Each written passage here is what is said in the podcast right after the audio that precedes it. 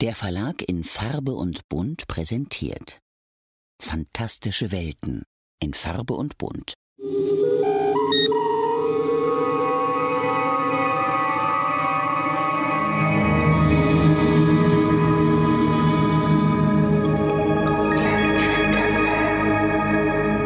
Guten Tag. This is Terry Farrell coming from Santa Monica, California to wish you all a fantastic second season rewatch on Planet Trek FM.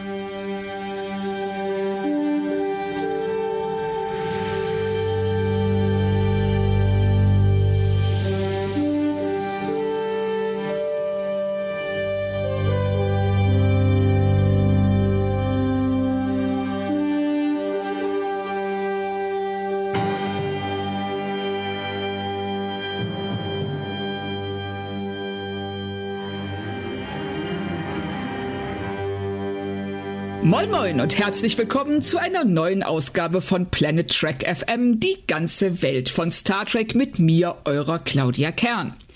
Heute geht's weiter mit Ausgabe 130 und der zehnten Episode der zweiten Staffel von Star Trek Deep Space Nine in unserem Deep Space Nine Rewatch beziehungsweise der Deep Space Nine Re-Experience.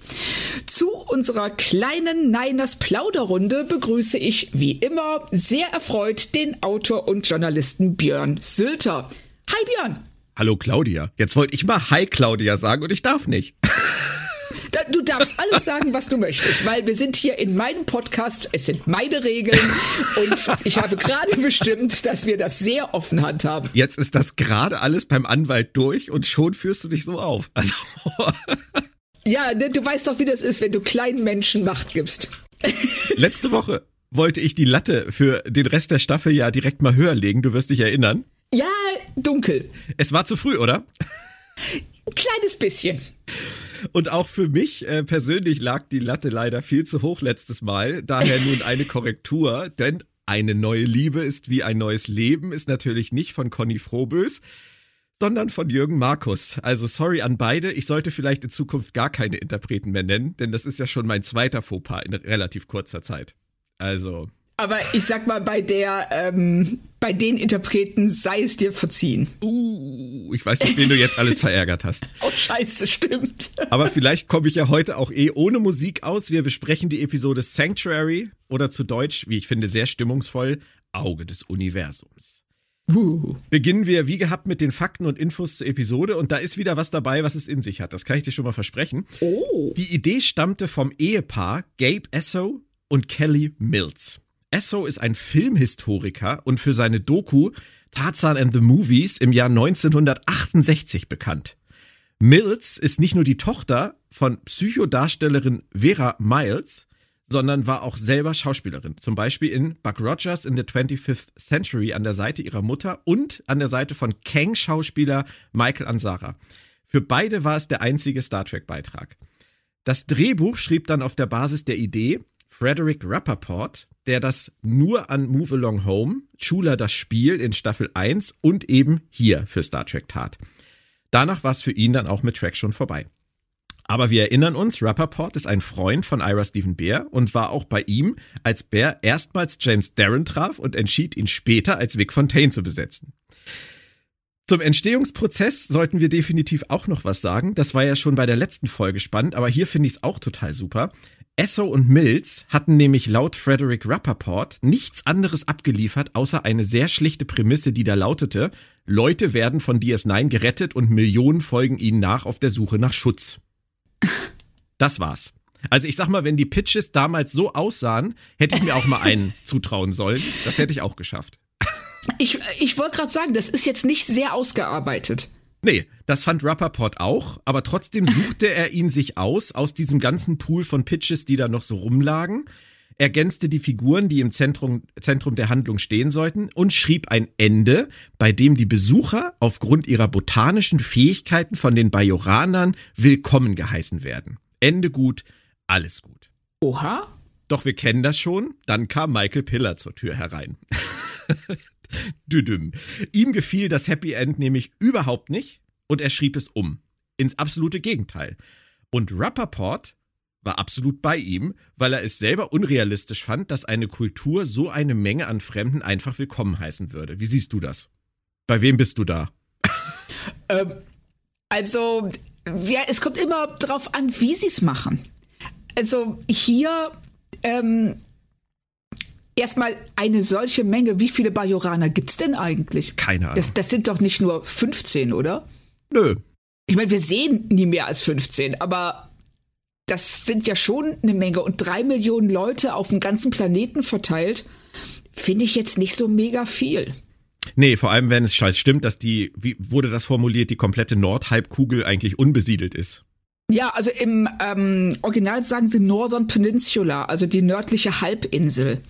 Was ähm, aber wahrscheinlich auch, also ich sag mal vielleicht so groß wie Sibirien oder Alaska, da passen auch locker drei Millionen Leute rein. Logisch. Und, ja. ne, und wenn die in der Lage sind, ähm, diese, ähm, diese Gegend fruchtbar zu machen und zu bewirtschaften, dann ist das ja ein Plus für alle. Ah, jetzt bist du ja schon hammerhart in der Folge drin. Ja, richtig. Also deshalb einfach nur so diese Ansicht von Michael Piller. Ich weiß nicht, also ich hätte das, je nachdem, wie sie es angehen, hätte ich ein Happy End tatsächlich gut und richtig gefunden. Ja, es, es wundert mich, und es wunderte mich ja auch schon bei der letzten Folge, da war es ja auch schon so, dass der Autor des Originalpitches am Ende mit der Umschreibung glücklicher war als mit seiner eigenen Version. Ja. Und hier ist es auch so. Finde ich ein bisschen schräg. Also wenn ich mir vorstelle, dass man da so sitzt und man hat irgendwas abgeliefert, vielleicht aus voller Überzeugung und das wird ins Gegenteil verkehrt und dann sagt man, ja, eigentlich war die Idee doch besser, meine war kacke. Das ist irgendwie, oder man musste es damals sagen. Um ich wollte gerade sagen, also ähm, vielleicht haben wir, ist das hier weniger eine Frage von Gefallen als von, ich hätte gern noch mal einen Job. und ich weiß es nicht. Oder die sind beide super selbstreflektiert und ähm, waren der Meinung, ja, das stimmt. Aber zumindest in der letzten Folge ähm, bin ich ganz und gar nicht der Meinung, dass das funktioniert hat. Ja. Regie führte derweil äh, eine Legende, nämlich wieder mal Les Landau in seiner 38. von 59 Trackarbeiten und der vierten von insgesamt 14 bei Deep Space Nine.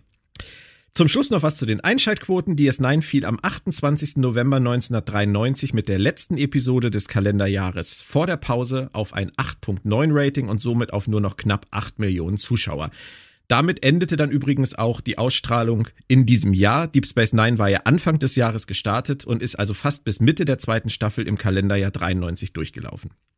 TNG sendete einen Tag später am 29. November die Episode Parallels, Parallelen, übrigens von Brandon Braga geschrieben, und erreichte satte 12,8 Millionen Fans, also fast 5 Millionen mehr als Deep Space Nine. Das finde ich schon krass am Ende wow. des ersten Kalenderjahrs von Deep Space Nine. Aber man muss auch sagen, Parallels war wirklich, wirklich toll. Ja, richtig, genau. Deep Space Nine konnte da halt qualitativ damals mit der siebten Staffel dieser gewachsenen Serie äh, so im direkten Wochenvergleich nur sehr selten konkurrieren. Das ist halt einfach so. Ja, das stimmt. Also man merkt es auch hier in der zweiten Staffel, finde ich ganz stark, ähm, dass sie noch auf ihrer selbst in ihrer Selbstfindungsphase sind, sagen wir es mal so. Ich glaube aber immer noch, dass in dieser zweiten Staffel es kippen wird. Also. Ja, ja, ich finde, das wäre schön. Ich bin ja mit meinem Geunke nicht so erfolgreich gerade, aber ich glaube das wirklich. Zum Inhalt der Folge noch. Ein fremdes Volk, die Skria, landen auf dem Weg nach Bajor auf Deep Space Nine. Eine Prophezeiung sagt ihnen, es ist das Auge des Universums, was sie dadurch flogen haben, und dahinter liegt mit dem Planeten Bajor ihre zukünftige Heimat, die sie Kentana nennen. Die Kammer der Minister auf Bajor lehnt ihren Antrag auf Einreise aber ab. Einige Skria wollen diese Entscheidung jedoch nicht akzeptieren. Normalerweise würde ich jetzt sagen, der letzte Satz bezieht sich auf Minute 35, weil da muss irgendwas in die Luft fliegen oder äh, irgendjemand anfangen zu schießen. Hier ist es später als Minute 35, aber es ist auf jeden Fall der Action-Effekt am Ende. Richtig. Und es klingt auch ein ganz kleines bisschen wie etwas, was auch durchaus gerade in unserer Welt passieren könnte, oder? Ja, auf jeden Fall. Also diese Frage, ähm, wie geht man mit Leuten um, die aus ihrer Heimat fliehen müssen? Und äh, die dann bei dir vor der Tür stehen und anklopfen und gerne rein möchten. Ja. Und ähm, wie behandelst du die? Was sagt es über dich selber aus?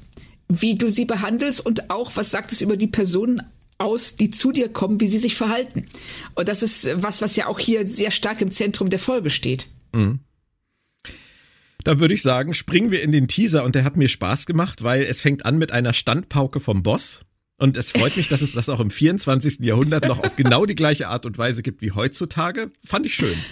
Ja, fand ich auch. So. Ich finde vor allen Dingen Kira, die sich unheimlich aufregt ähm, über die bürokratische, provisorische Regierung und äh, was sie für ein Theater hat, dass nichts funktioniert, dass alles ewig dauert. Und Cisco, der das über eigentlich, der hört sich das einfach nur so an. Und alleine dadurch, dass er nichts sagt, bringt er sie runter. Ja und sagt dann irgendwann ja nur, hör mal, du, das, du kannst die anschreien, so viel du möchtest, Hauptsache, du erledigst deine Aufgaben hier. Genau.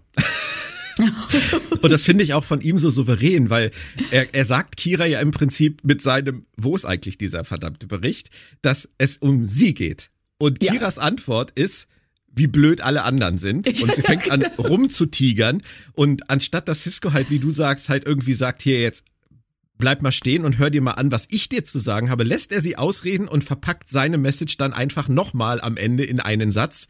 Das fand ich richtig, richtig gut von beiden.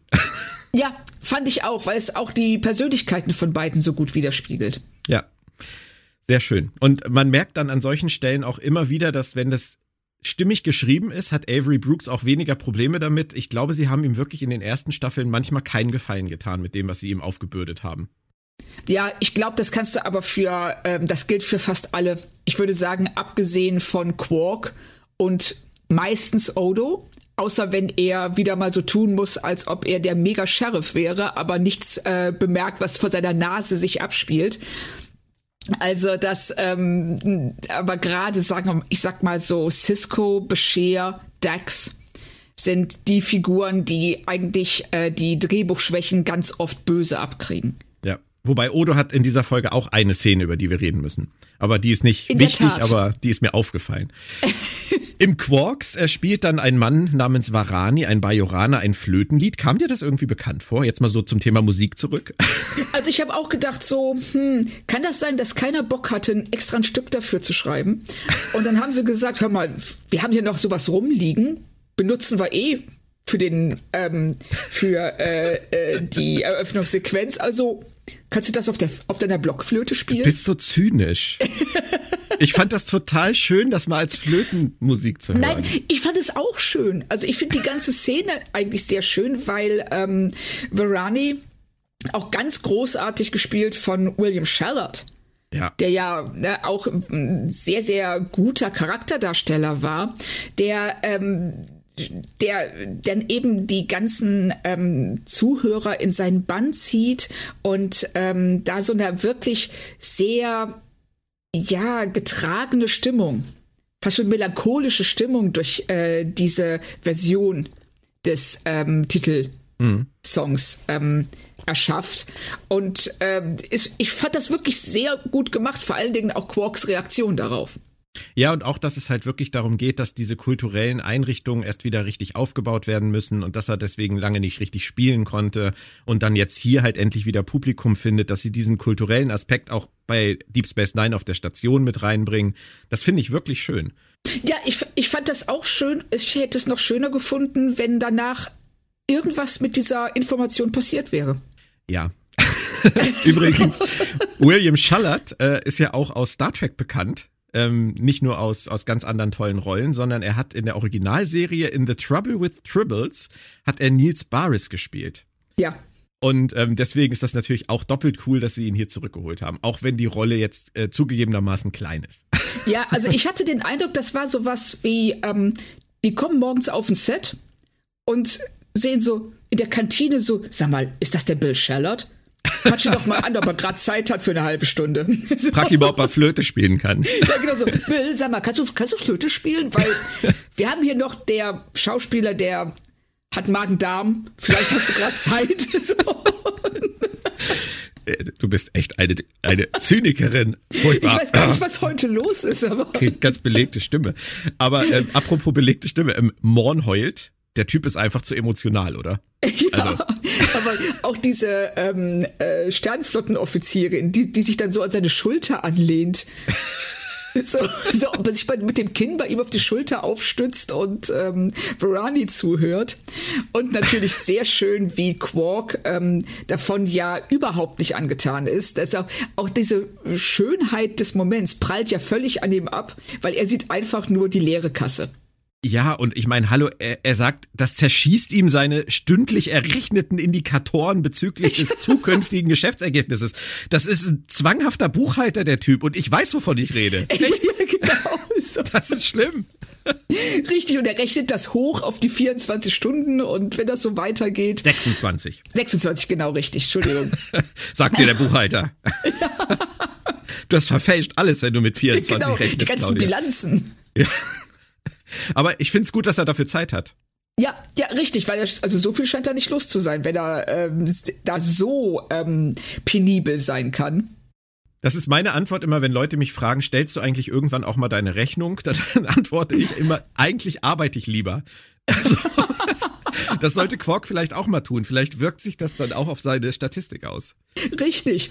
Das, ähm, aber es ist ja auch ein sehr schöner Moment, dass ähm, Kira ihn aber dann doch ernst nimmt. Weil er sagt, hör mal, du hast mir den Typen aufgedrängt als, mhm. ähm, ja, als Musiker, der jetzt hier die, das Publikum unterhalten soll. Das Publikum ist so von dem in seinen Bann gezogen, dass es ähm, nicht mehr konsumiert, was ja der Hauptgrund ist, dass, weshalb Quark die ähm, in seinem Laden haben will. Also geh mal zu dem Typen und sag ihm, er soll was anderes spielen. Also mehr U-Musik als E. Ja, und vor allem äh, irgendwas, wobei man auch Dabo rufen kann und nicht Dabo flüstern muss. es ist vielleicht nicht ganz der richtige Ort für so ein Konzert, aber ich finde es toll, dass sie es machen. Ja, ich finde es auch gut und die Szene, ähm, auch wenn sie für sich sehr allein steht, ähm, erfüllt ja auch im Grunde genommen nur eine einzige Funktion. Nämlich sie zeigt, dass Kira zu Flüchtlingen nett sein kann. Weil was anderes ist ja Verani nicht. Verani ist jemand, der ähm, so wie der Rest von Bajor halt sehr gelitten hat unter der äh, kardassianischen äh, Bes äh, Besetzung und der jetzt eben heimatlos ist und sie besorgt ihm eine Heimat und damit macht das Drehbuch direkt klar, guck mal, Kira kümmert sich um Leute, die alles verloren haben und hilft denen. Wow. Also, dass dir, dass das diesen Zweck erfüllt, darauf bin ich nicht gekommen. Das ist mir tatsächlich gestern Nacht vorm Einschlafen eingefallen. Ich habe es doch schnell aufgeschrieben. Nein, das ist, das ist tatsächlich sehr schön. Aber das ist mir wirklich durchgerutscht. Das, also ich habe das auch tatsächlich nie in Frage gestellt, dass Kira daran interessiert ist, ähm, Flüchtlingen oder oder Menschen oder Individuen zu helfen, die in Gefahr sind oder so. Ich denke da an Progress, Malibox Mond aus der ersten Staffel. Ja. Ähm, das ist ja eigentlich ihr Ding. Aber natürlich steht sie hier am Ende ja so ein bisschen am Pranger. Richtig. Und ähm, das, deshalb machen sie am Anfang, also es würde mich auch nicht wundern, wenn sie die Szene ähm, später noch reingeschrieben hätten, um eben ganz klar zu machen, hey, das hat nichts mit ihr persönlich zu tun. Das ist nicht so, dass ihr das egal ist. Sie kümmert sich. Sie hat da auch, das ist ihr Bedürfnis, Leuten zu helfen. Und damit sichern sie sich praktisch ab, dass Kira am Ende nicht ähm, unsympathisch wirkt oder gleichgültig doppelt sogar noch, weil die ganze Szene mit Cisco ja genau das gleiche sagt, nämlich Kira kämpft für die Menschen, während die Bürokraten ihr Knüppel zwischen die Beine werfen. Ja, genau so ist es. Stimmt, hast du recht. Schön. Sehr schön. noch ein kleiner Fun Fact über die Szene aus Quarks Bar. Ähm, die Bajoraner klatschen hier noch anders als später in der Serie. Die haben nämlich eine, eine besondere Art zu klatschen und hier klatschen sie, wie wir das heute auf der Erde tun. Stimmt, richtig. Das da ist mir auch nicht, noch nicht drauf gekommen. Und weißt du was? Jetzt kommt im Teaser sogar noch Staffel 1 Feeling auf, nämlich mit Ding Dong, der Störer ist da. In diesem Fall sogar gleich vier. Dieses Muster ist nicht tot zu kriegen, es wird aber seltener. Ja, es, also sie kommen von dem Trip ein bisschen runter, aber ich, ich musste auch daran denken, dass das wirklich so ungefähr die Eröffnung von jeder Folge aus der ersten Staffel ist. Zu den Schauspielern, die dann jetzt dazukommen, noch ganz kurz. Äh, Tumak wird gespielt von Andrew König, dem Sohn von Walter König. Der nahm sich leider im Jahr 2010 mit nur 41 Jahren das Leben. Ähm, Leland Orser spielt hier Guy. Später kehrte er noch zu Track als Lovok in DS9 und als Dejarin in Voyager sowie als Loomis in Enterprise zurück.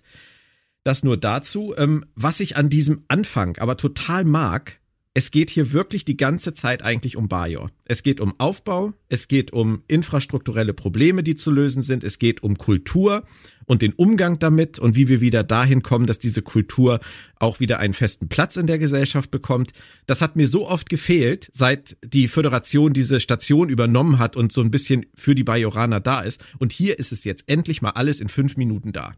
Ja, das ähm, bringen sie jetzt endlich mal und das ist auch, wie du schon sagst, es ist längst überfällig und wir erfahren ja auch im weiteren Verlauf Dinge, bei denen ich ein paar Mal echt überrascht war.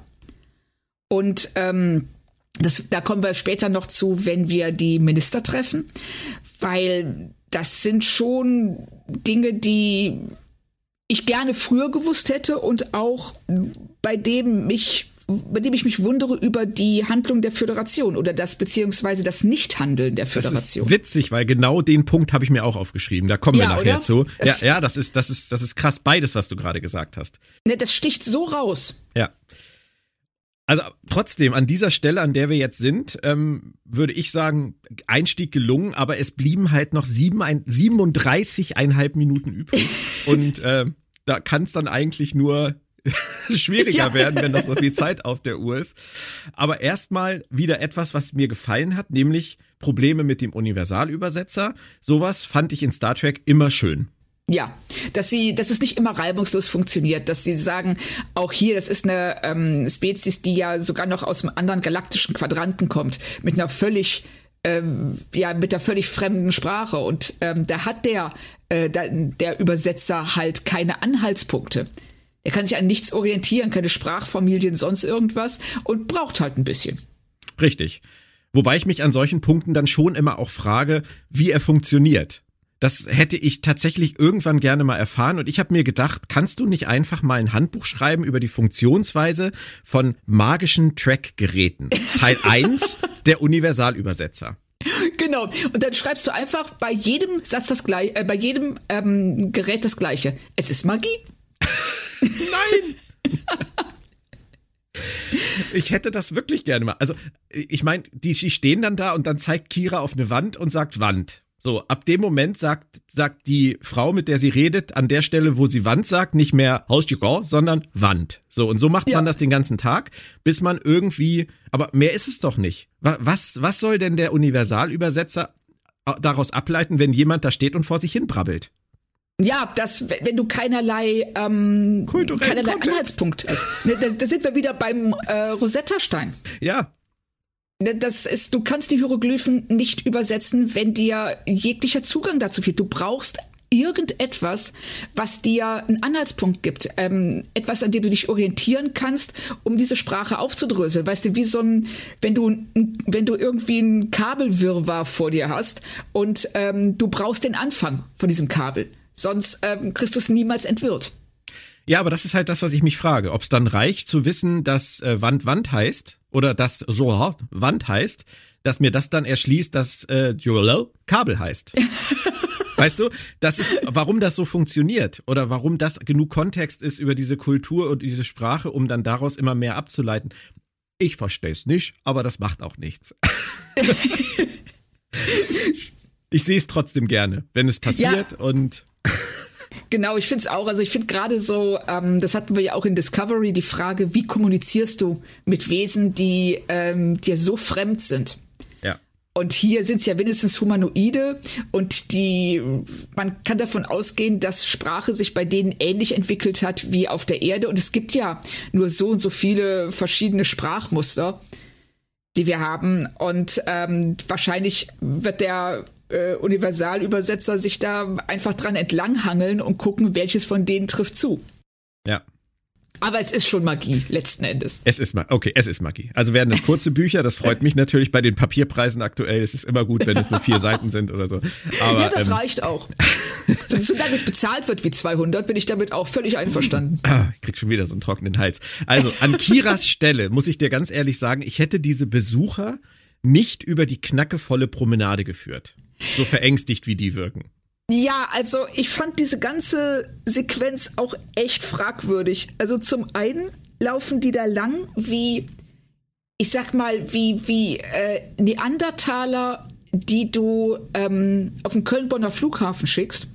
dass äh, dann hast du Odo, der die ganze Zeit neben denen herläuft und sagt, nein, leg das hin, das fasst du nicht an, lass das. es ist Comedy. Ja, es ist Comedy. So, in dem Moment, in dieser Szene erweckt die Folge den Eindruck, dass wir Comedy erleben. Mhm. Na, also auch mit diesen grenzdebilen Söhnen von, ähm, wie heißt die, Hannik? Hannik, ja. Das, also wie die sich, also die, das sind ja keine Dreijährigen. Ja, die, die sollen ja, was sollen die sein? 15, 16 oder so. Ja, sie zeichnen da ein, sagen wir mal, interessantes Bild von Farmern. Ja, also das sind so, das, das, das ist so ein Bild, wie man es so ähm, kennt aus so, ja, ähm, ganz billigen Komödien, wo ähm, äh, die dummen Landbewohner in die Stadt kommen. Richtig, sie hätten es ein bisschen runterfahren können, indem die sich nicht ganz so kasperhaft benehmen. Ja. Die können ja begeistert sein, die können ja auch staunen, weil sie vielleicht so eine Station noch nie gesehen haben. Das ist ja, ja ist ja völlig okay. Aber so wie sie es halt spielen, wie du halt sagst, das ist halt so eine, ja, so eine wirre Rasselbande, die da halt über die Station läuft und alle so, wow, in alle Richtungen. Das ist, ist schon interessant, aber es ist irgendwie auch ein süßer Shopping-Bummel. Also ich fand das jetzt, fand das eigentlich ganz witzig. Ja, ich fand's. Und, äh, ja, also es äh, suggeriert, dass die Folge in eine völlig andere Richtung geht, als sie dann stimmt. letztendlich gehen wird. Und mhm. ähm, das, ich finde, das ähm, ragt so so ganz komisch aus dem Rest der Folge raus. Und auch noch was anderes, da kommen wir sicherlich später noch zu, nämlich was das Matriarchat angeht, dieses ähm, Volks. Da kommen wir noch zu, ja. Auf jeden Fall, ja.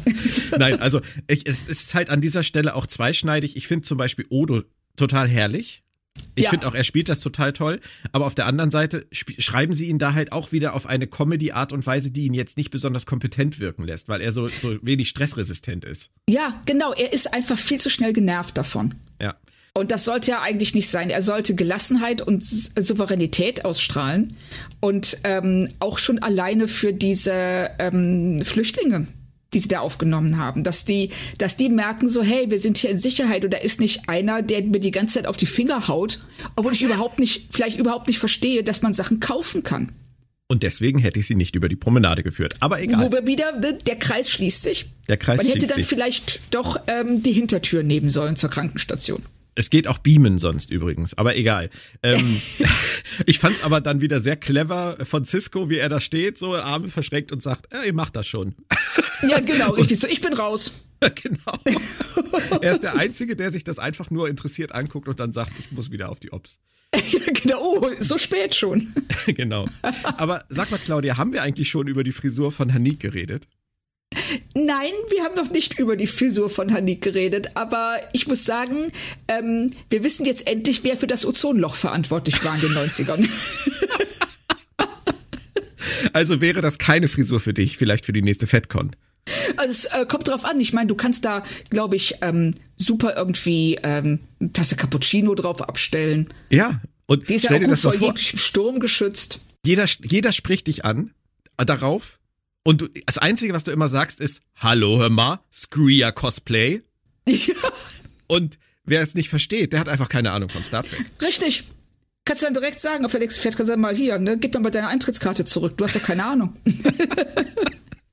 Wir werden das im Auge behalten. Also zumindest einen Tag. Äh, wen machst du bei der Gästebetreuung? Wen schockst du mit der Frisur dann? Das ist eine gute Frage. Wir äh, okay. haben uns darüber noch nicht unterhalten. Das äh frage ich hier interner ab. Oh. oh. Gut, dass Dirk nicht zuhört. Richtig. aber ähm, ja. Äh, äh, also ich mache das, ich mache das Handic Cosplay, aber dann musst du bitte den, äh, die Putzlappen auf dem Kopf tragen, so wie ihre Söhne. dann bin ich dabei. so. Ich weiß nicht, ob das so verkaufsfördert ist an meinem Stand. Dann da äh, vielleicht, ich, vielleicht in der Pause. Oder im, Panel vielleicht. Im Panel, genau. genau. Habt ihr schon den Sölter gesehen? Der ist völlig fertig. Ja, wenn wir den Live-Podcast machen. Genau. Ja, ja. Also bring Haarspray mit. Definitiv. ähm, wir müssen aber auch noch kurz über Haniks Kleid reden, denn ähm, das ist auch ein ganz, ganz tiefer Griff in äh, den Star Trek-Kanon. Sie trägt nämlich das gleiche Kleid, das Picards Frau in The Inner Light, das zweite Leben, in dieser, in diesem fiktiven Leben, das er erlebt, getragen hat. Oh.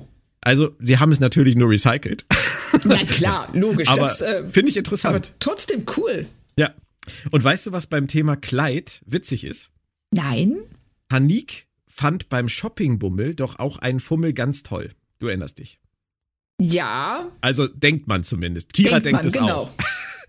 Den trug Sandra Wild als namenlose Fantasiefrau in Deja Q noch einmal Q auch. Und im gleichen Shop daneben konnte man noch die Outfits von Jarena aus Code of Honor, der Ehrenkodex, eine Folge zum Vergessen übrigens, und Yep. den von Janice Menheim aus We'll Always Have Paris, Begegnung mit der Vergangenheit, beide aus TNG sehen. Also tolle Mode setzt Oh. sich offensichtlich immer wieder durch. Wir haben hier vier Kleider, die wir schon vorher mal gesehen haben. Irre. Ja, und es scheinen auch alle Kleider von der Stange zu tragen. also, Aber genug von Mode. Der Übersetzer funktioniert dann langsam. Suchen. Erst habe ich an was Packlet-artiges äh, gedacht, so wir suchen Sachen oder so, aber nein, es klappt dann doch alles sehr schnell. Magie. Und ähm, ist dann eigentlich wie bei Disco am Ende von Staffel 4. ja, richtig. Also es geht äh, rubbel die Katz. Innerhalb Genau. von äh, einem Promenadenspaziergang ähm, haben wir dann alle Kommunikationsprobleme gelöst und kommen dann direkt ähm, dazu, was, weshalb die Screens da sind und ähm, Ist ja auch was da passiert ist und wie ihre Kultur aussieht. Ja, ist, ja, ist ja auch interessanter, als die ganze Folge nur Universalübersetzer versuchen zuzuhören, wahrscheinlich. Stimmt. Und sicherlich auch für die Schauspieler deutlich einfacher zu spielen. Ja, Ah, und noch eins, und das soll jetzt auch gar nicht gegen Disco oder so gehen oder gegen Deep Space Nine oder gegen die Folge. Es ist ja einfach Fakt, die Kommunikationsbarriere ist ja hier nur ein ganz, ganz kleiner Teilaspekt der Folge. Und nicht Kern der ganzen Handlung, wie in Staffel 4 bei Disco. Von daher kann ich das hier ohne Probleme akzeptieren. Ja, also, weil sie müssen ja auch irgendwie mit der Handlung weitermachen und die Handlung basiert äh, darauf, dass wir die Figuren verstehen. Ja. Sonst ähm, ergibt das auch alles keinen Sinn Es- und es wäre dann auch irgendwann nur ja nervig und ähm, unnütz gewesen. Also es war schon richtig, dass sie hier relativ schnell das abgehakt haben und zum nächsten Thema übergehen. Und wir merken uns mal für den Hinterkopf, äh, das Problem ist, noch drei Millionen, hattest du schon gesagt, warten im Gamma-Quadranten. Genau. Und ähm, wir hören ja auch, dass ähm, sie unterdrückt worden sind Ja. von diesen Tirogarans. Ja. nicht und äh, wurden wie Sklaven gehalten, konnten aber fliehen. Und dann kommt ja der große Moment, als wir erfahren, das Dominion steckt dahinter. Ja, und wahrscheinlich waren diejenigen, die die im Deutschen übrigens auch sehr schön Terogoraner ähm, ähm, angegriffen haben, waren die wohl die Jem'Hadar, schätze ich mal. Es klingt für mich zumindest so. Also es ist Richtig. auf jeden Fall die zweite Anspielung aufs Dominion und das machen sie gut. So, das ist auch wieder so ein Oh-Moment, wo alle dann so sich angucken und was passiert hier? Ja, Das finde ich, richtig. find ich nett. Das, das fand ich auch gut. Was ich weniger gut fand, ist, dass niemand das hinterfragt. Die Screens, ne, die stellen sich dahin und sagen, oh ja, ne, wir sind ähm, voll die armen Schweine, wir sind jahrhundertelang unterdrückt worden, aber hey, jetzt konnten wir fliehen. Und keiner sagt, ähm, habt ihr irgendeinen Beweis dafür? so, Das passiert alles offscreen. ich ich glaube auch, so offscreen geht jemand auf das Gabba-Quadrant Wikipedia und äh, googelt erstmal Screens. Genau. Und ergänzt das, was sie gerade erfahren haben. Ja, genau so. Fürs nächste So, Briefing. aber, es, aber eine sehr, also sehr schön fand ich den ähm, Austausch zwischen Dax und Bashir. Wenn Herr Nick erzählt, dass ähm, alle ihre, ähm, dass sie also nur Frauen in ähm, Kommandopositionen oder in führenden Positionen haben, weil Männer zu emotional sind. Das finde ich unfair. Das ist so, ja, genau. Und dann, und dann fragt ja Dax, hakt danach, so, are all your leaders women? Und äh, als dann Herr Nix sagt, ja, dann Bashir ist völlig ungläubiges All of them? und wo ja dann Dex nochmal sich zu ihm umdreht und sagt, You heard her, Julian. ne, so, so von wegen, du hast es doch gehört, Julian, jetzt halt doch mal die Klappe. Das ist Decks Variante von Hör mal. Ja, genau, hör mal, jetzt komm mal drüber weg. so. Ja, der lebt schon ein bisschen hinterm Mond, ne? Also zumindest schreiben sie ihn gerade so. Ja, sie schreiben, sie ne, waren wir ja eben schon bei, sie legen ihm wirklich ganz oft Dialogzeilen in den Mund, die niemand anders sagen würde. Ja. so. Wen haben wir denn noch? Wir könnten O'Brien nehmen. Nee, das macht Colmini nicht. Genau, Col nee, Colmini haut dir das Drehbuch um die Ohren. Das macht er nicht. Nimm den hier, der Siddick, der macht das. Der, genau, hat er wenigstens zwei Sätze in dieser ja, Folge. Der freut sich.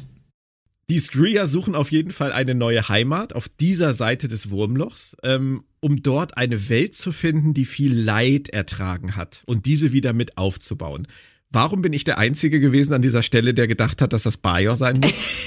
wow, also deine prophetische Gaben, die ist wirklich unglaublich. Aber es ist wirklich so an, an dem Punkt, als sie das sagt, dass nicht alle in dem Raum Kira angucken. Das hat mich gewundert, weil wir sind ja nicht die Einzigen, die das merken. Nein. Aber ich glaube, die Folge möchte oder die Folge glaubt an der Stelle, dass es nicht offensichtlich ist.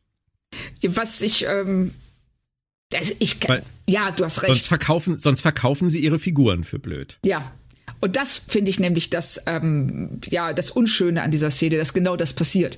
Weil wir alle sitzen davor, ja, ja, alles klar, Spager. Und ähm, die Figuren sind so, oh ja, echt? ja, und vor allem dann noch, dann werden wir jetzt mal nach geeigneten ja, Planeten suchen. Richtig. Und sie oh, guck mal, wir haben ja einen unbewohnten Planeten. Wie deckt sich das mit einem Planet, auf dem Leid herrscht und dem wir Freude bringen können? Ja, ja, es ist eine interessante Frage. Also da hatten sie alle den zweiten Kaffee des Tages noch nicht. Definitiv. So fühle ich mich dann auch immer.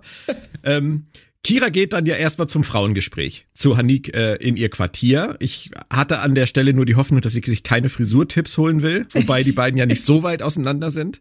Ähm, das Interessantere fand ich allerdings, wie neugierig ist Kira bitte? Ich meine, sind das ihre Ehemänner? Alle? Und schlafen sie auch mit beiden? Ja, genau. Da muss ich als Mann wieder fragen, ist das bei euch Frauen so? So ein typischer Girls Talk kurz nach dem ersten Kennenlernen? Ja, ich fand das auch äh, derartig distanzlos von Kira. Dass sie auch mit so einer, äh, mit so einer staunenden Neugier auch so ein bisschen so, was echt jetzt? So mit so einem kichernden, so einem Mädchenkichern, weißt du? So. Ja. Auch gleichzeitig? Ja, ja, genau. Natürlich. Wahnsinn.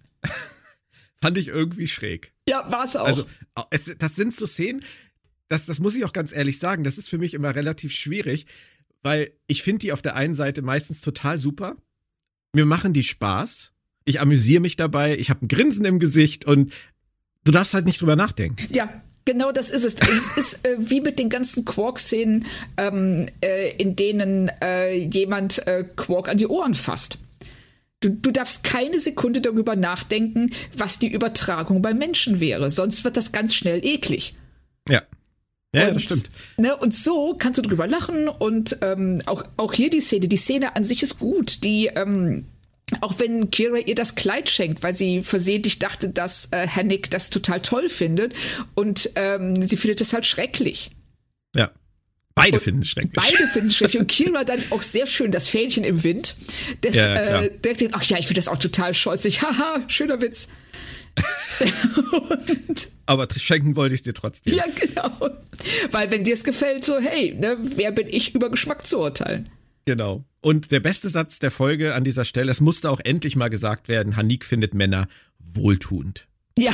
Großartig. Also sehr schön. Danke dafür. Hat mich gefreut. Und sie, sie scheint sich ja auch gut um ihre Männer zu kümmern. Also von daher alles in Ordnung.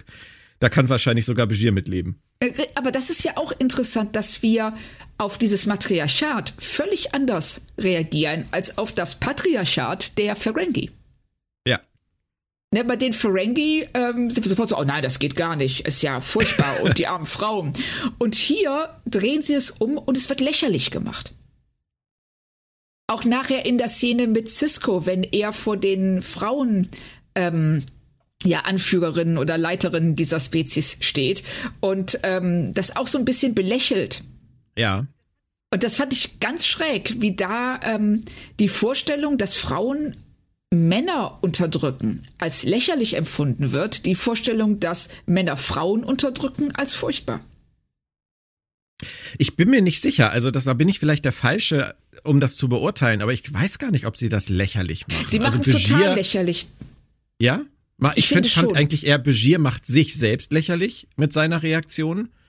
Und ähm, dieses, ja, das mit, du hast schon recht, also da, da sie das halt alles so, so auf diese lustige Schiene spielen, auch mit Kira, ähm, könnte man den Eindruck gewinnen, dass das dahinter steckt. Aber ja, Cisco, es ist vor allen Dingen Cisco, wenn er okay. in dieser Szene ist, weil er darüber so schmunzelt. Und äh, das hätte er, also ich sag mal, Kira reagiert auf Quark und, äh, und auf den Nagus. Es ist ja eigentlich eine ähnliche Szene, wenn Kira vor dem Nagus steht und ähm, der Nagus da den ekligen alten Mann raushängen lässt ähm, und sie zum Objekt macht, zu seiner sexuellen Begierden. Das und hier die Frauen, die ähm, ganz überrascht sind, dass ein Mann zu ihnen spricht und es auch so ein bisschen komisch und seltsam finden. Und Cisco das da einfach nur drüber lacht. Du hast recht. Ich finde es aber auch interessant, dass sie offensichtlich ja auch der Meinung sind, dass sie bei den Ferengi Kira so schreiben dürfen, dass sie, was der Nagus sich vorstellt, einfach ignoriert und ihm sagt, es ist mir scheißegal, ob du mit Frauen reden willst oder nicht. Ich habe hier was zu sagen ja. und ich rede jetzt mit dir und du nimmst mich jetzt gefälligst ernst. Das hätte Cisco in der Szene hier mit den Skria-Frauen niemals gesagt. Nein. Gut, die, die behandeln ihn auch nicht so. Das ähm, muss man auch sagen. Nee, aber er also, hätte sich trotzdem nie getraut zu sagen, sie können auch mit mir reden. Nee, richtig. Das ist auch interessant, dass die, dass die Autoren sich das bei den Ferengi trauen, die Frau so auftreten zu lassen, bei den Skria sich aber nicht trauen, den Mann so auftreten zu ja. lassen. Also sie messen hier auch mit zweierlei Maß. Also die Unterdrückung von Frauen wird ganz anders geschildert als die von Männern. Es wird auch hier gar nicht ähm, thematisiert, dass es eine Unterdrückung ist. Mhm. Während sie das bei den Ferengi sehr schnell und sehr deutlich tun und auch das sehr äh, schnell verurteilen. Und hier ist das sowas so, hoho, stellt euch mal vor, ich meine, es ist voll lächerlich, aber wenn Frauen das sagen hätten. Und da, da lassen sie schon raushängen, wie auch ihre eigene Weltsicht ist zeigen aber auf der anderen Seite halt auch die Stria, gerade Hanik, die sehr klar ist in ihren Äußerungen, warum das so ist. Ja, richtig. Aber das machen die Ferengi auch. Die Ferengi sagen ja, ähm, Frauen sind nicht in der Lage, ähm, Geschäfte zu tätigen, weil sie dafür zu dumm sind. Stimmt. Also es ist, es ist wirklich interessant. Es ist mir auch äh, erst nach der Folge eigentlich klar geworden, wie sehr sie hier ähm, ja, ihr die, die, die, ähm, ich sag mal, die gesellschaftlichen Verhältnisse auf der Erde, wo es ja meines Wissens nach zumindest heutzutage so gut wie keine matriarchalische Gesellschaft mehr gibt oder vielleicht gar keine. Und ähm, das Gegenteil der Fall ist. Das heißt hauptsächlich Männer Frauen unterdrücken. Mhm. Dass äh, sie das in als in der Umkehrung dann nicht ernst nehmen können, weil es zu weit von ihrer eigenen Realität entfernt ist. Wir merken uns mal für einen Sonderpodcast das Thema Rollenklischees in Star Trek. Vor. Oh, da kann man super viel rausholen. Hm. Bevor wir jetzt einen zwei Stunden Podcast im Podcast dazu machen, ist das, glaube ich, tatsächlich spannend, sich damit mal über die Serien hinweg zu ja, beschäftigen. Also wahrscheinlich kommen wir schon bei der Classic-Serie nicht mehr weiter, aber. Ja, lass uns das mal machen. Das ist super spannend, auch wie sich das verändert. Von der Classic-Serie, sag ich mal, bis zu Discovery heute. Ja, oh ja. ja das ist, ähm, gerade an solchen Dingen kannst du festmachen, wie sich der Zeitgeist wandelt.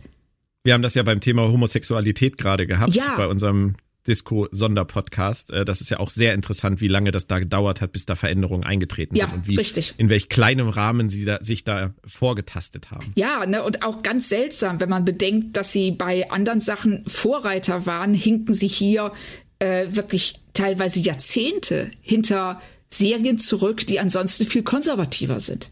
Und ich meine, überleg mal The Cage, wenn wir jetzt wirklich mal ganz weit zurückgehen, eine der ersten Szenen in The Cage mit einem weiblichen ersten Offizier. Ja. Das war ja noch der Versuch von Roddenberry, das zu etablieren. Und die erste Szene ist, der weibliche Erstoffizier sagt, wir sollten jetzt da rüberfliegen und das machen. Und der Captain sagt, nein, ganz sicher nicht.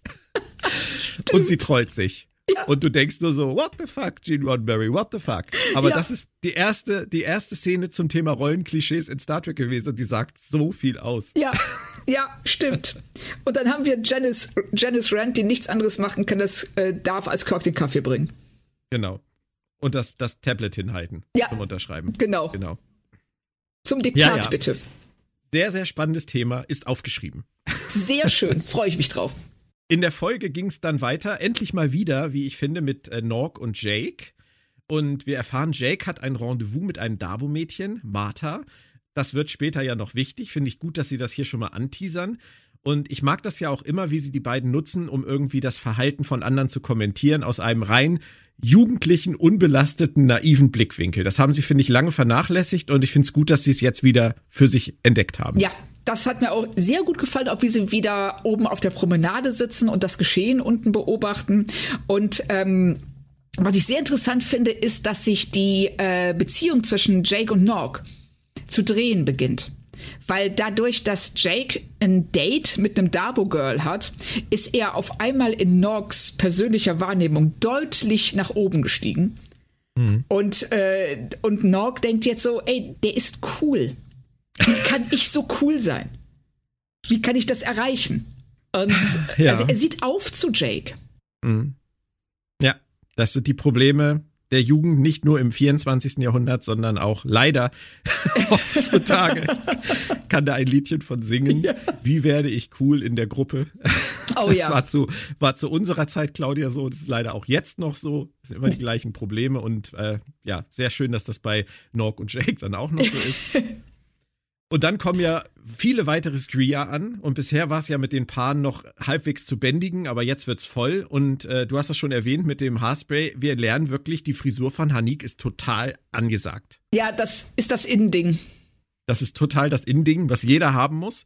Und nur Odo ist nicht begeistert. Also an der Stelle habe ich mich wirklich um seine Stressresistenz äh, gesorgt weil er ja völlig frei dreht. Also wenn da einmal ein Schiff ankommt, wo mehr als zehn Leute drauf sind, dann geht nichts mehr bei ihm. Ja, vor allen Dingen, dann fällt Odo in so einen Bademeister-Modus zurück. es wird nicht gerannt. man springt nicht vom Beckenrand. Und zu einem Überfluss macht Dog auch wieder Scheiße. Und äh, zur Strafe, und du hast es vorhin schon anklingen lassen, äh, mit Quark, zur Strafe greift Odo Norg ans Ohr. Ja, ich dachte auch so, der, der packt ihn gerade an den Eiern und zieht ihn hinter sich her. so. Äh, das ja. ist, also ähm, ich weiß noch nicht, du, du warst ja der Erste, der ähm, das thematisiert hat mit Quarks Ohrläppchen und der Übertragung auf ähm, ähm, menschliche ähm, Anatomie. Und seitdem, ja. also das ist sowas, du kannst es nicht ungesehen machen. Nein.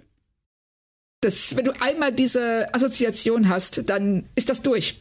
Jedes Mal, wenn die Ohren angefasst werden, ist das dann so, uh es scheint, scheint so zu sein, dass es im DS9 Autorenstab Leute gegeben hat, die genau wussten, was es mit den Ferengi-Ohren auf sich hat. Ja. Und Leute, die es einfach nur als Ohren betrachten. Richtig. Und da, dadurch kommt das, denke ich, zustande, weil ähm, normaler, du kannst, du kannst viele dieser Szenen so in der Öffentlichkeit, wie sie passieren, kannst du eigentlich gar nicht so schreiben. Oder kannst du natürlich schon. Es ist ja, das ist wieder das Gleiche. Es ist total lustig. Mir mal, ich finde das jedes Mal lustig. Aber es ist halt auch jedes Mal so der Punkt, wo du denkst, hm. Ja, ich glaube auch wirklich, keiner von äh, in der Serie hat sich darüber ernsthaft Gedanken gemacht. Mag sein. Also, das, ähm, das, das wäre mal eine schöne Frage an äh, Armin Schimmermann. So, ob ihm das bewusst war, dass ähm, wie was das für Szenen sind eigentlich. Also wenn wenn äh, Odo oder Quatsch, wenn Quark an die Ohren gegriffen wird. Oder sich selbst in der Bar an die Ohren greift. Ja, genau. Und dazu dann sein typisches mm macht. ja. Das wäre eine tolle Frage, wenn, wenn der mal auf eine Con kommt. Ist notiert. ich werde dich dran erinnern. Sehr schön, danke. Und Quark kommt dann ja und gibt den coolen Onkel, weil Rom verhindert ist. Das freut Eltern mit Erziehungsauftrag natürlich, wenn der coole Onkel kommt und das alles nur lustig findet, was da passiert ist. Aber äh, auch wieder eine total süße Szene. Ähm, möchte ich auch gar nichts Negatives gegen sagen, denn jetzt kommen langsam ja die Probleme durch. Richtig. Die Skria häuten sich nämlich wohl überall. Das kommt so ein bisschen aus dem Nichts. Und es ist auch schon ein sehr sensibles Eisen, finde ich, was sie da in Hinblick auf Toleranz anfassen, oder? Ja, ich finde sehr schön, wie sie das ähm, drehen. Also am Anfang, wenn wir die äh, in dieser Szene die ähm, auf der Promenade spielt, da nehmen wir ja die Screens als äh, ein bisschen tollpatschig und unbeholfen, aber nett wahr. Und jetzt stellt Quark sie auf einmal hin als unhygienisch, als eklig. Sie sind arm, Sie kaufen nichts bei ihm. Das sind Störenfriede. Und auch Nock vorher, wenn sie, äh, wenn er und Jake auf der Promenade sitzen und sehen, wie einer von den Screens unten die Reste vom Teller isst. Und äh, was ja, was er ja nicht tut, weil er das toll findet, sondern weil er Hunger hat. Und Nock da auch sofort extrem negativ drauf reagiert und äh, ihn dafür verurteilt, während Jake freundlich grüßt. Wobei man sich an der Stelle das erste Mal fragen kann, warum haben die nicht in ihren Quartieren Replikatoren, die sie benutzen dürfen? Sagt das nicht sogar jemand? Haben sagt, sie auch. Ne? Haben sie auch. Ja, ja. Deswegen, er muss das nicht tun. Nee, aber er, aber er weiß vielleicht gar nicht, was ein Replikator ist. Also die wissen ja anscheinend auch nicht, was ein Geschäft ist. Sonst würden sie nicht einfach Sachen nehmen und weggehen. Richtig. Also haben die auf ihrer Welt offensichtlich zumindest nie gehandelt. Ja, also gar nichts gemacht. In, also genau. Ach, ich weiß nicht, weiß nicht, ob Farmer nicht auf die Idee kommen, dass man handeln muss. Ja, wenn sie Sklaven waren die ganze Zeit, dann gab es ja auch Sklavenbesitzer und die werden sicherlich gehandelt haben. Hm. Also das, das Prinzip sollte ihnen bekannt sein, aber ja, es ist es ist eine Szene, die wieder rein musste, weil äh, sie für irgendwas gebraucht wurde, aber hm, im Zweifelsfall nicht wirklich nötig gewesen wäre, dass er jetzt da die, die Reste vom Tisch nimmt. Nee, also das fand ich auch eine ganz seltsame Szene, weil es auch ähm, suggeriert, dass die da völlig allein gelassen werden. Ja.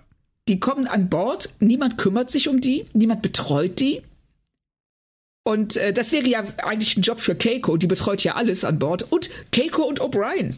O'Brien als Mädchen für alles, der hat, der war, der war doch schon mal als Botschafter für ähm, fremdes Volk Komini hatte keine Zeit. Ich glaube auch. Und Keiko, ja, Keiko, wo ist eigentlich Keiko? Bei ihrer Mutter. Mal wieder.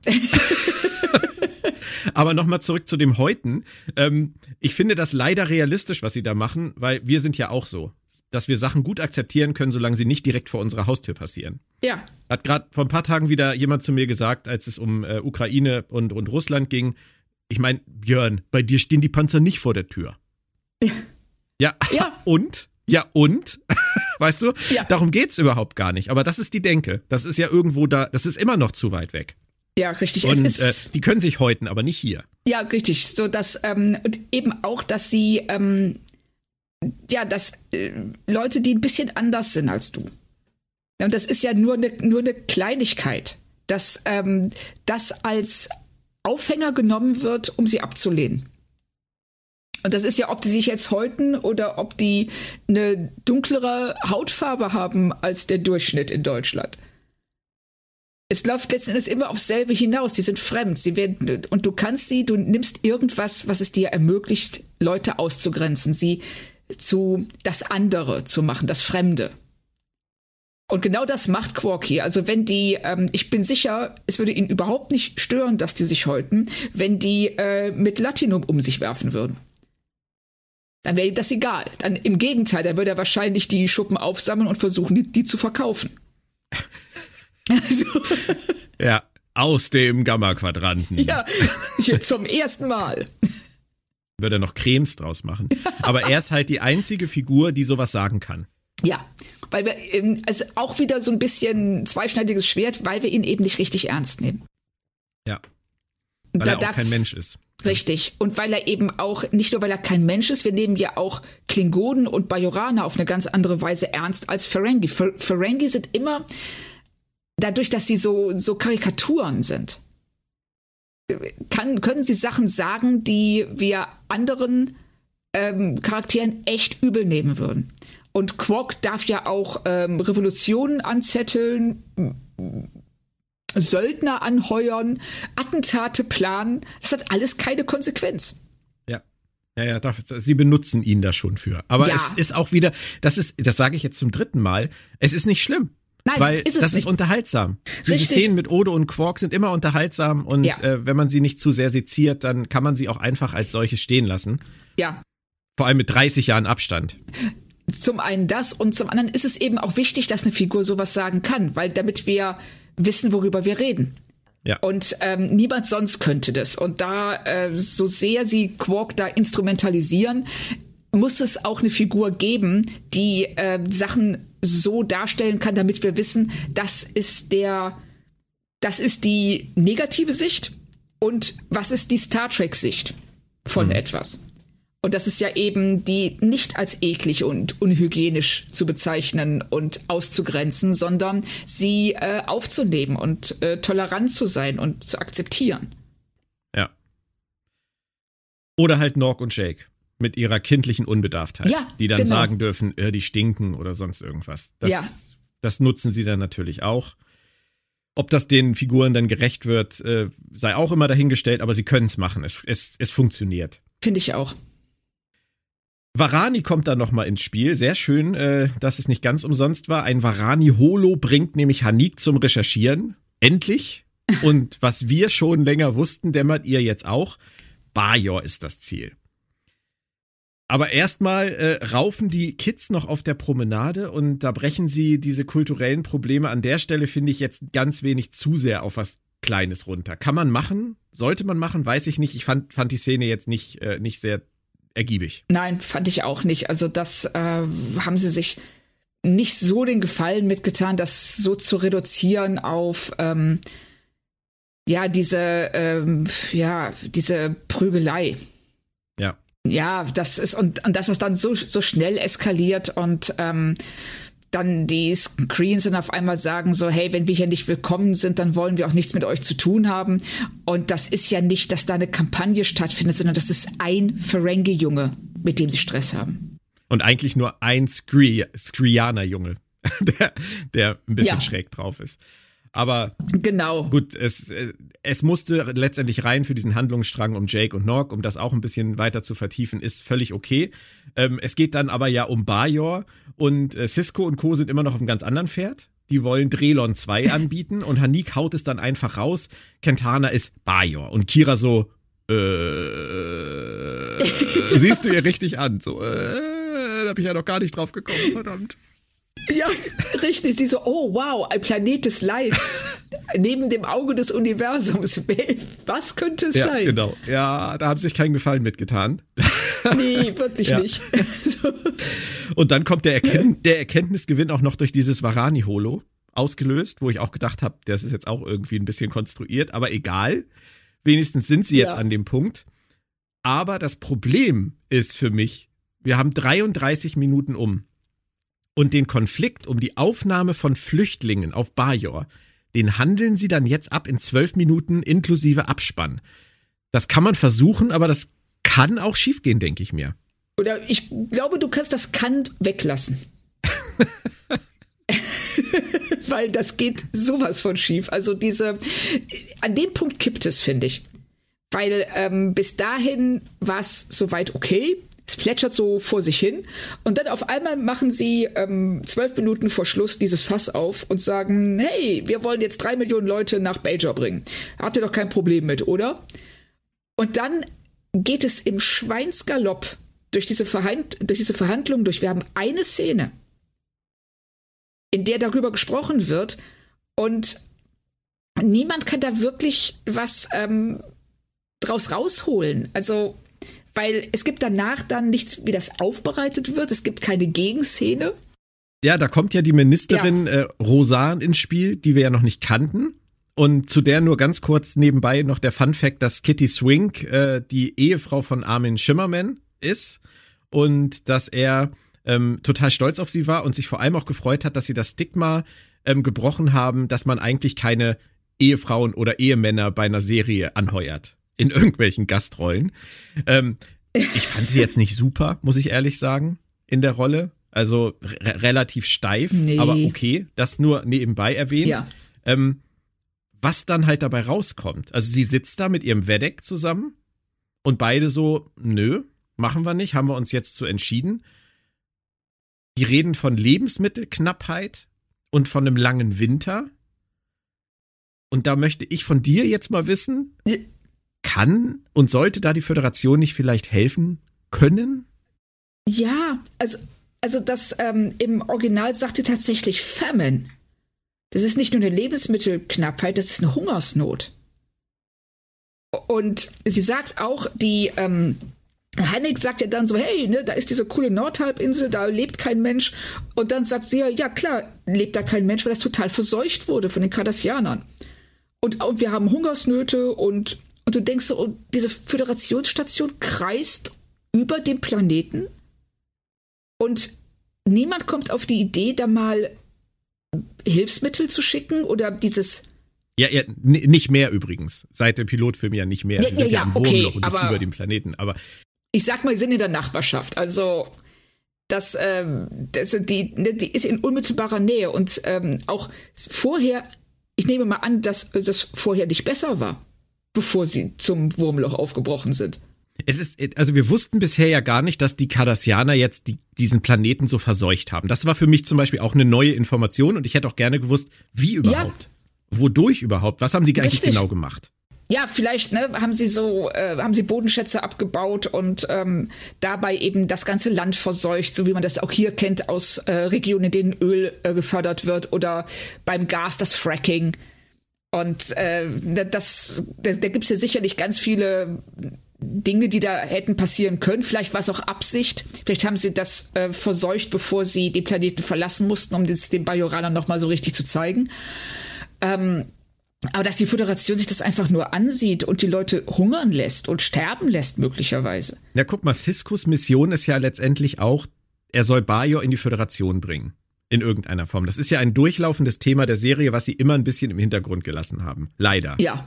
Obwohl ja. das ja, ähm, wie wir ja auch gestern in unserem äh, kurzen Gespräch außerhalb des Podcasts festgestellt haben, ja jetzt auch wieder eine wahnsinnig interessante aktuelle Parallele hat mit dem, mit der Aufnahme der Ukraine zum Beispiel in die NATO und ja. der Frage, sollte die NATO einen großen Player wie Russland damit verprellen, dass sie dem stattgeben, dass sie die in die EU holen, dass sie die in die NATO holen? Oder sollte man das sich lieber sparen aus Gründen? Und genau das Gleiche macht die Föderation hier ja auch. Ja. Bajor in, in die Föderation holen und die Kardassianer vielleicht damit verärgern. Und deswegen ja. dauert das ja auch Jahre. Richtig. Und, ähm, und auf der anderen Seite auch die Frage zu stellen, was wollen denn die Bajoraner? Weil das ist ja auch wichtig. Es ist ja nicht nur, ähm, was wollen wir als diese, ich sag mal, große Organisation, jetzt äh, gesprochen von der Föderation aus, sondern auch, was möchte Bajor? Und was, ähm, und das wird immer auch so ein bisschen unter den Teppich gekehrt. Und dass man ähm, hier jetzt äh, offensichtlich Bajoraner leiden lässt, obwohl man das problemlos beheben könnte, spricht jetzt auch nicht so richtig für die Föderation. Ja, das ist ja kein Prime Directive Fall. Nein. Nein, im Gegenteil. Ja. Also es erschließt sich mir gar nicht. Die sind seit anderthalb Nein. Jahren da und lassen Hungersnot zu. Also ja. ich meine, die müssen ja keine, die müssen ja keine, keine Leute dahin schicken, die da irgendwie dafür sorgen, dass die das da wieder bewirtschaften können. Die müssen auch gar keine Schiffsladungen an, an Lebensmitteln liefern. Was ist mit Replikatoren? Warum stellen die? Ja, genau. Ich meine, das ist sowieso ein Problem in Star Trek. Wie hatten wir vorhin schon, diese ganzen Magic Devices, die eigentlich ja. jede, jedes Drehbuch kaputt machen, wenn man sie immer ernst nehmen würde. Das ja. ist ja hier wieder die Frage. Warum haben die nicht längst den ganzen Planeten mit Replikatoren ausgestattet und haben ein Kraftwerk dahin gebaut, meinetwegen, damit das alles mit Strom versorgt werden kann? Irgendwie? Ja. Damit da sowas nicht passiert. Wie kann das angehen, dass die da sitzen und sagen, wir hungern hier seit Jahren, die Föderation guckt zu, deswegen können wir euch leider nicht helfen und Cisco sitzt daneben und sagt gar nichts. Der sagt nichts und äh, vor allen Dingen äh, die Bajoraner sagen noch nicht mal, die Föderation guckt zu und macht nichts, sondern die für die ist das eine Selbstverständlichkeit. Sie sitzen da und hungern und es interessiert keinen. das, sie, sie sagt das ja völlig ähm, nebensächlich. So als ob sie sagen würde, ja, gestern hat's geregnet ändert die Föderation auch nichts dran. Ja, und da sollte man sich fragen, warum Kira sich dann so über die Minister aufregt, dass die irgendwelche Sachen behindern, die sie gerne machen möchte. Warum geht sie nicht zu Cisco und sagt, Junge, die hungern, die sterben da, die leiden da unten.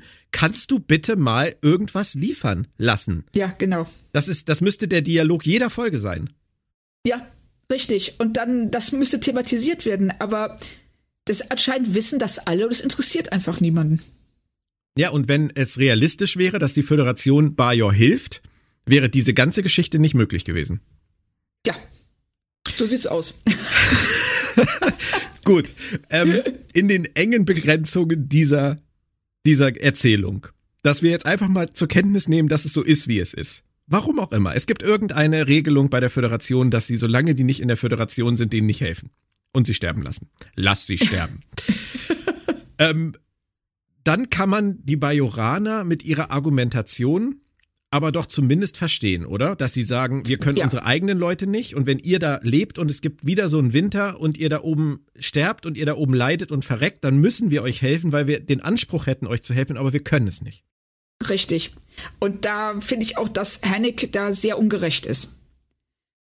Dass sie das so, sie sagt ja dann so, nein, es wird nicht passieren, weil wir sind Farmer und wir können dieses Land äh, fruchtbar machen. Und sie hat überhaupt keine Ahnung. Sie ist noch nie da gewesen. Nee, und, äh, selbst unter Normalbedingungen kannst, kann kein Farmer sagen, die Ernte ist jedes Jahr so und so. Ja, genau, weil da, da, wie, das sagt die Ministerin ja auch, dass äh, der letzte Winter so hart und lang war. Und wenn das wieder passiert, dann äh, und dann würden sie halt Probleme bekommen. Und sie reden hier über ein Land, in dem sie nie gewesen sind. Sie wissen nicht, was sie da anbauen können. Und ähm, dass sie da einfach das so darstellt und sagt, nein, nein, wir kriegen das hin, wir machen das, ihr müsst uns auch nicht helfen. Worauf die Bajoraner richtigerweise sagen, doch natürlich müssen wir das, weil wenn ihr hier seid, dann unterliegt ihr unserer Verantwortung, es ist unsere Pflicht, euch zu helfen. Ja. Und womit sie schon deutlich weiter sind als die Föderation anscheinend. Also, aber. Das kann ich auch komplett verstehen. Also als Mikrokosmos-Argumentation jetzt innerhalb dessen, was wir hier ja. jetzt erzählt bekommen. Ich könnte hier jetzt bei uns auch keine, sage ich mal, in Relation jetzt irgendwie keine 50 Flüchtlinge aufnehmen, wenn ich sie versorgen müsste. Ja. Weil das, weißt du, man, man muss sich selbst versorgen und wenn man, wenn man weiß, dass es, dass es nicht reicht für mehr als die Leute, die, die da sind, wie willst du das machen? Wie willst du das dann danach rechtfertigen? Wie willst du den Leuten gerecht werden? Das geht einfach nicht. Und es ist reflektiert von den Bajoranern, dass sie sagen, es geht nicht. So, muss man ihnen zugestehen.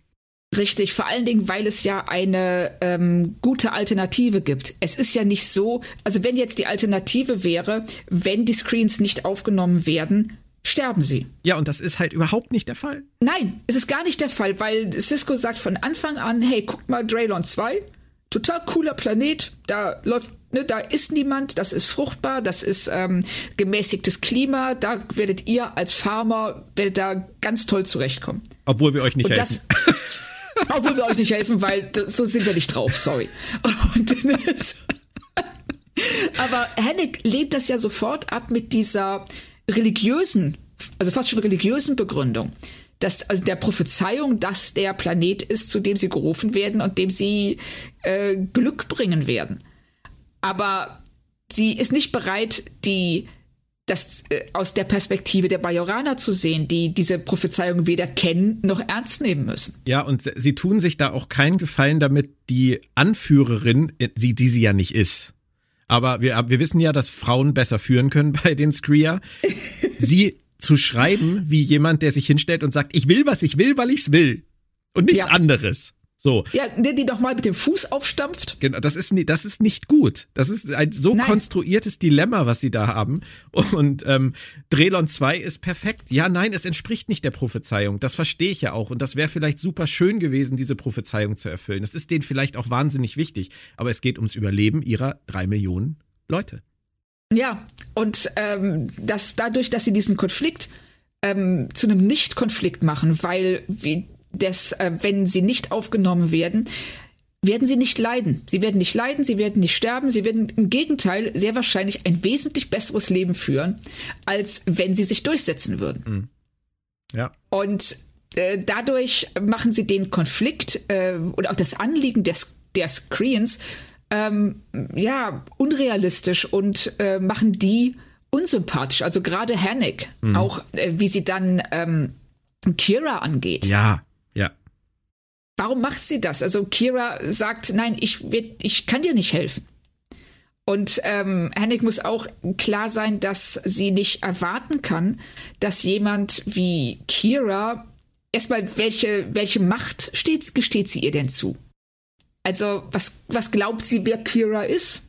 Ja, vor allem, weil, weil die Ministerin, es ist ja zumindest auch eine Frau. Das, das haben sie ja nicht auch noch irgendwie aufgebracht, dass ein Minister kommt, ja. den Herr Nick dann vielleicht irgendwie nicht, nicht ernst nimmt als Ansprechpartner. Nein, es ist eine Frau und die steht über Kira und das muss dann auch mal so akzeptiert werden. Und das machen sie ja dann auch noch, als Kira Hanik nochmal besucht. Ja. Da überziehen sie es nochmal. Ich meine, Kira kann echt nichts dafür. Und, und Hanik hat offensichtlich noch nie irgendwas von Kompromissen gehört. Es ist überkonstruiert bis sonst wo. Nein, richtig. Genau, und ähm, das Interessante ist ja, dass sie den eigentlichen Konflikt, ähm, der ja auch ähm, bei Flüchtlingen eine ganz große Rolle spielt, nämlich dass die Screens selber nichts entscheiden dürfen. Die werden rumgeschoben. Also es wird gesagt, ähm, das ist gut für euch, das müsst ihr machen. Und da sehe ich einen Konflikt drin, was Selbstbestimmung angeht. Aber den machen sie gar nicht auf, sondern sie reduzieren das auf dies, ich will das, ich krieg es nicht, ich bin Wobei die Föderation ja nichts, nichts Schlechtes macht. Also ich meine, die haben ein, da, da gibt es ein Problem und die Föderation bietet eine gute Lösung an und bietet auch noch wahrscheinlich zusätzlich, auch wenn es nicht artikuliert wird, sie bieten an, dass sie sie dahin fliegen. Da kommen ja am Ende ganz viele Schiffe und so weiter. Und sie werden ihnen sicherlich auch irgendwie Starthilfe geben. Man kann der Föderation ja, jetzt grundsätzlich erstmal überhaupt nichts vorwerfen. Nee, nee, genau, das meine ich ja. Dass äh, äh, sie hätten daraus einen Konflikt machen können, was Selbstbestimmung angeht, was ähm, ähm, wenn du in so einer Position bist, in der du alles verloren hast und äh, angewiesen bist auf die Hilfe anderer, äh, inwieweit setzen die sich über dich hinweg und lesen daraus, dass wenn du deren Hilfe brauchst, sie auch über dich bestimmen können? Weißt du, das ist ähm, und da hatten sie hier einen ganz kleinen Moment, wo das, wo sie das hätten bringen können, aber wir waren da schon in Minute 38 oder mhm. so. Und sie konnten das von der Seite nicht mehr beleuchten. Vielleicht hätten sie es auch gar nicht gewollt. Aber das wäre tatsächlich interessant gewesen. Aber es lief anders. Ähm, und wir hatten, du hast es gerade fast richtig gesagt, noch sechs Minuten übrig äh, zu diesem Zeitpunkt. Minus Abspann übrigens. Ähm, aber es war noch nicht vorbei. Und die Unterhaltung zwischen Jake und Tumak war dann der Auftakt für das, was noch folgen sollte. Und wie ich fand, auch nicht so richtig hilfreich. Jake ist halt ein Teenager. Aber der haut da in dieser Essensschlange raus ich würde auch nicht leben wollen. Ich meine, das hilft jetzt keinem, aber kann man Nein. ihm das vorwerfen in seinem Alter? Nein, natürlich nicht. Vor allen Dingen, er, äh, er meint das ja gar nicht so. Also Tumak sagt zu ihm, willst du da leben? Und er sagt, nein, weil ich habe hier ein Zuhause und hier ist mein Vater und hier sind meine Freunde und meine Schule. Wieso sollte ich da leben wollen? Und das bezieht sich, das ist ja eine ganz andere Situation als die, in der Tumak ist. Ja, klar. Und ne, dass er da also diese ganze äh, Szene, die ja dann Tumak dazu motivieren soll, diesen, ähm, diesen, dieser, ja, diesen Flug nach Bajor anzutreten. Mhm. Das ist schon sehr konstruiert. Ja, sie hatten halt mehr Bock auf noch ein Schlussdrama, Minute 35 Drama in Minute 40 ähm, ja. statt die Sachen halt länger auszudiskutieren. Also diese, diese ganze Abschlussszene, fünf Minuten mehr, Ministerkammer diskutiert das für und wieder, zumindest in Kurzform irgendwie, Richtig. wäre ja auch gegangen. Aber nein. Das wär, ja, genau, es wäre deutlich hilfreicher gewesen als das, was sie stattdessen gebracht haben. Ja. Du hast gesagt, er kapert ein Schiff, wie auch immer, Odo ist mal wieder nicht im Bilde und äh, will es auf seine Weise regeln. Die Bajoraner reagieren, wie ich finde, recht souverän relativ lange. Und ja. äh, aber Tumek und seine Leute nicht. Und so kommt's, wie es kommen muss. Das Schiff wird zerstört, alle sind betreten. Das ist schon ein heftiges Ende, finde ich. Und soll wahrscheinlich ähm, Hanik zeigen, nein, das ist nicht die Welt für uns. Ja, aber es tut es nicht. Weil sie darauf ja nie, nie wieder eingehen. Ja. Also diese Szene, die steht, äh, das ist ja die, eigentlich eine extrem große Tragödie. Ja. Ne, auch für Hanik persönlich, aber auch für ähm, äh, diese ganzen Verhandlungen und äh, alle sind am Ende die, ja, die Dummen letzten Endes. Mhm. Also sie stehen da und ähm, diese Teenager sind tot. Das Schiff ist vernichtet und ähm, sie haben dadurch, äh, dass sie, äh, ja, sie haben durch diese Szene halt wirklich Leid ausgelöst. Und dann kommt die Abschlussszene und niemand geht mehr darauf ein. Nee. Und Hanik ist die ewige Hardlinerin, ist immer noch zickig und äh, ja. sagt dann am Ende, und das ist definitiv nicht Kentana hier. Hm. Ja, so. genau, so. Jetzt habe so. ich dir aber gezeigt. Und Kira wahrscheinlich Halleluja, endlich hat sie es verstanden. Ja, genau, so, boah, Schwein gehabt. Endlich ist die weg. Also, also die hat da auch so was ganz Fieses, Sektenhaftes an sich. So ein, ähm, äh, das ist meine dogmatische Meinung, nichts anderes zählt. Und so wird die Figur, wenn du siehst, wie sie am Anfang gezeigt wird und wie sie sich hier am Ende verhält, das passt auch gar nicht richtig zusammen. Nee, das ist witzig, ne? Die haben die Figur von ich bin nur eine kleine Farmerin und habe hier gar nichts zu sagen unsere Anführer sind, Anführerinnen sind eigentlich alle tot.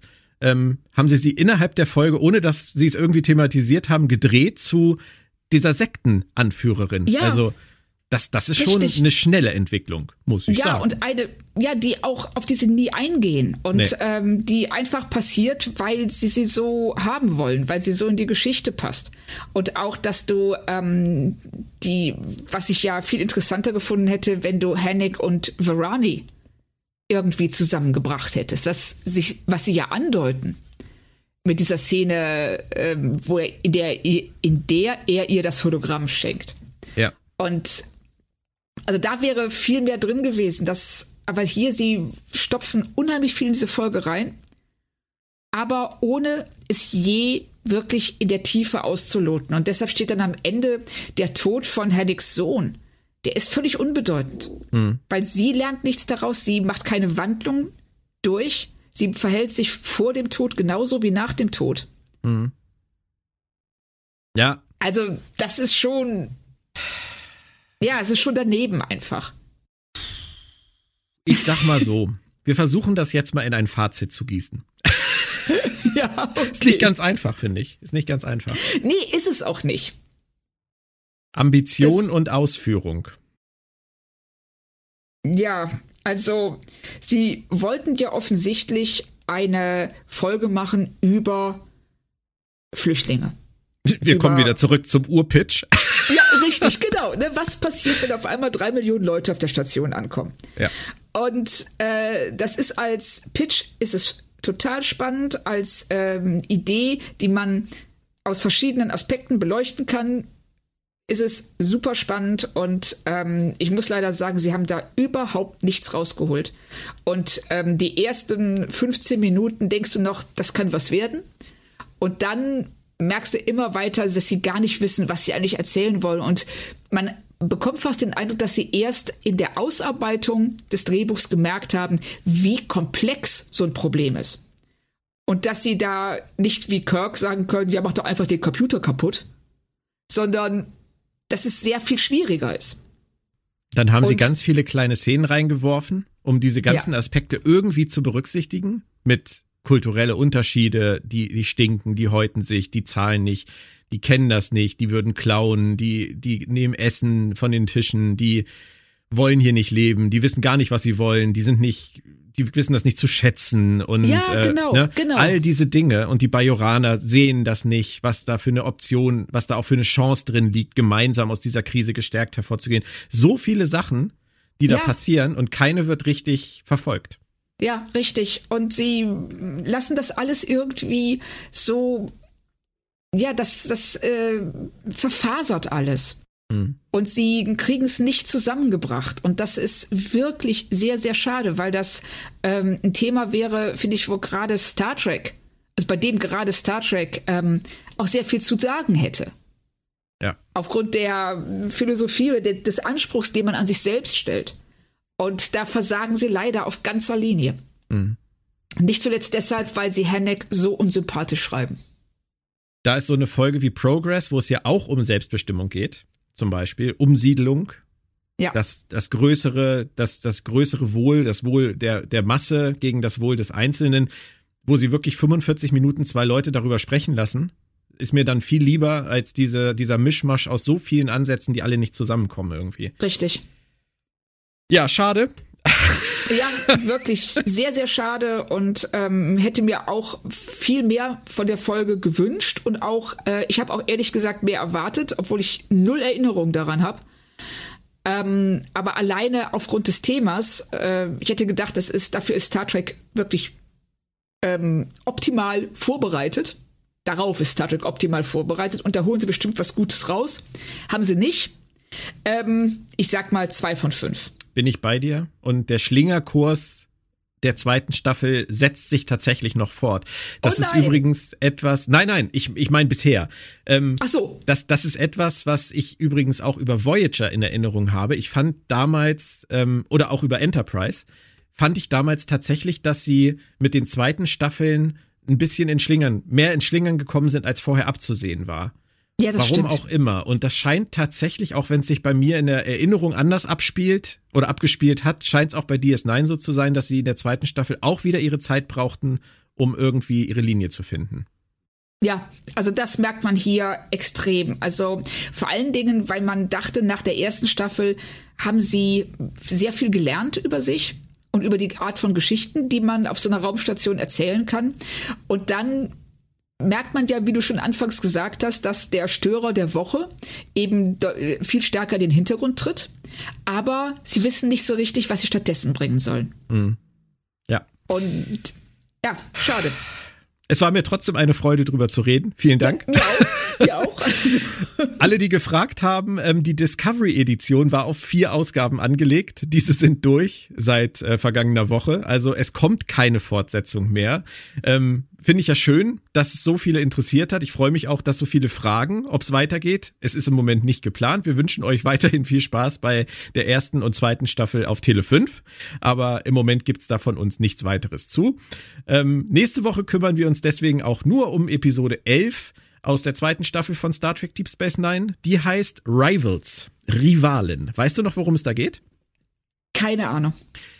Ich weiß, dass äh, ein ich glaube, es ist ein El Aurianer namens Matusch oder so, der okay. auf die Station kommt und ein zweites Glücksspiel-Etablissement eröffnet und äh, Quark damit in den Wahnsinn treibt. Das ist eine Comedy-Folge, so wie ich das erinnere, wo es einfach darum geht, dass es dass kein Platz auf der Station ist für zwei Bars.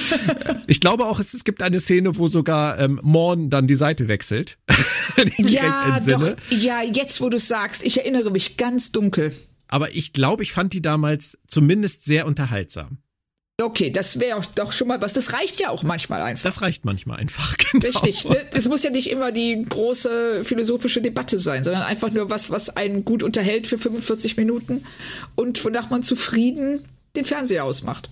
Die große philosophische Debatte ist halt auch schwieriger zu realisieren. Deswegen verhebt, verhebt man sich ja auch gerne an solchen Dingen auch als Stimmt. Schreiber. Von daher ist es ja manchmal vielleicht ganz gut, einfach mal was Seichteres zu gucken. So wie Rätselhafte ja. Fenner. vielleicht nicht.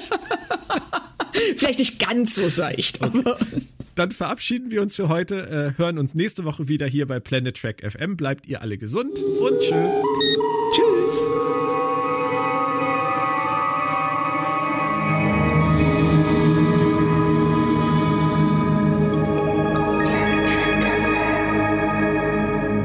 Der Verlag in Farbe und Bunt präsentiert.